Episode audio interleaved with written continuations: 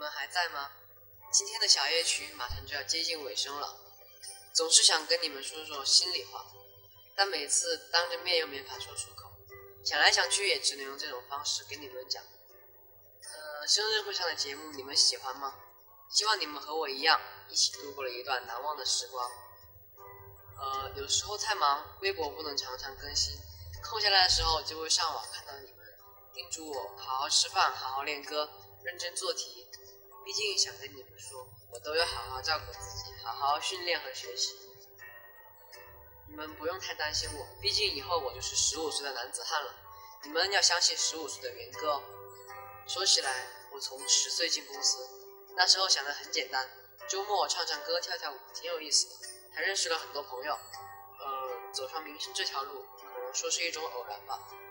但随着看到你们越来越多的支持。看到你们为我连夜打榜、辛苦投票，我体会到了作为偶像，除了闪光的一面，也需要承担闪光背后的重量。今年我十五岁了，想一想，我一直算是一个幸运的人，能做自己喜欢的事，能有好兄弟、好朋友的陪伴，能有家人的支持。当然，最幸运的是，我拥有这么多来自你们的支持和喜欢。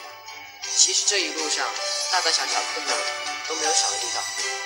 要说从没想过退缩和逃避，其实。有时候甚至会想，为什么十几岁的我要面对这么复杂的世界？